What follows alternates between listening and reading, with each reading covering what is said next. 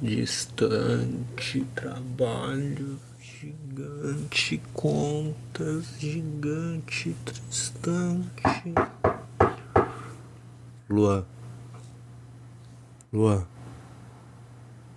Lua. Acorda. Lua. Hã? Onde que eu tô? Na sua mente. Como assim? Bom, não importa. Vamos começar. Quem são vocês? Cadê hum, aquele moleque já acordou?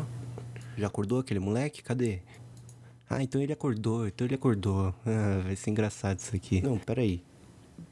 Se eu tô na minha mente, então eu tô falando comigo mesmo. Aliás, o que que eu quero comigo mesmo? É, qual que é a, a lógica aqui desse cenário? Aqui a lógica não tem morada.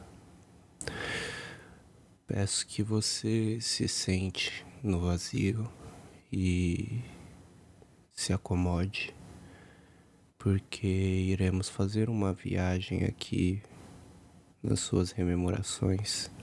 Lua, lua, lua, lua, lua, lua, lua, lua, lua, lua, lua, lua, lua, lua, lua, lua. Ah, aí tá ele. Então tá bom. Vamos lá.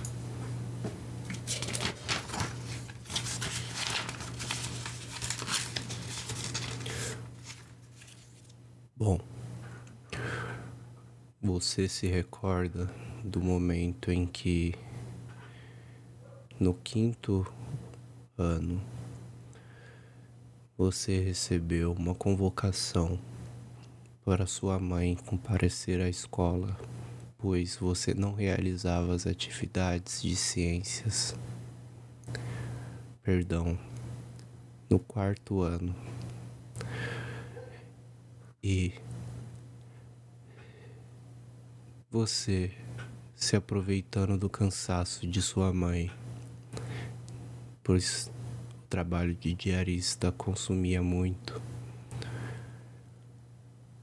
onde ela estava cansada, mal conseguia assistir televisão.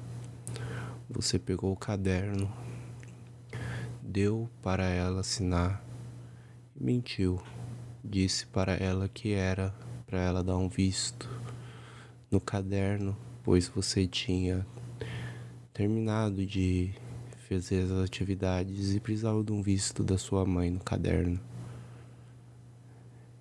E era para sua mãe assinar. E ela assinou sem ver. Isso não aconteceu só uma vez, Luan aconteceu duas, três vezes. E você sentiu satisfação conseguindo fazer isso. Você se sentiu esperto. O que você tem a dizer sobre isso, Luan? Verdade. Eu não sei nem como minha mãe não ficou sabendo sobre isso ainda, porque três convocações e acho que foi porque foi no final do ano. Eu lembro muito bem de que eu pegava a ruda na igreja, no caminho do no caminho da, da escola, eu pegava uma ruda que tinha um pezinho de arruda, eu colocava no ouvido e e eu pedia, hoje a professora não vai me chamar na chamada e e essa ruda vai me dar sorte para ela não me chamar e eu colocava embaixo do ouvido e ia para a escola. Como eu tinha um cabelo grande, ninguém via.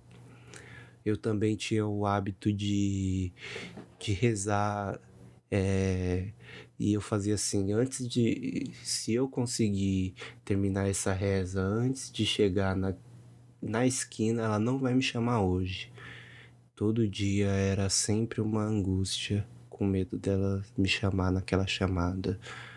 Não chama o número 23, não chama o número 23, não chama o número 23. E ela chamava o número 23. Luan, qual é a sua resposta? Eu não fiz professora. E aí todo mundo olhava para mim e eu ficava lá morrendo de vergonha. Todo dia era aquilo. Todo dia que me chamavam, é lógico. É. A escola era bem difícil para mim. Eu sempre enrolava para fazer. E eu lembro que chegou até minha mãe um dia e eu tenho uma memória bem escura sobre isso.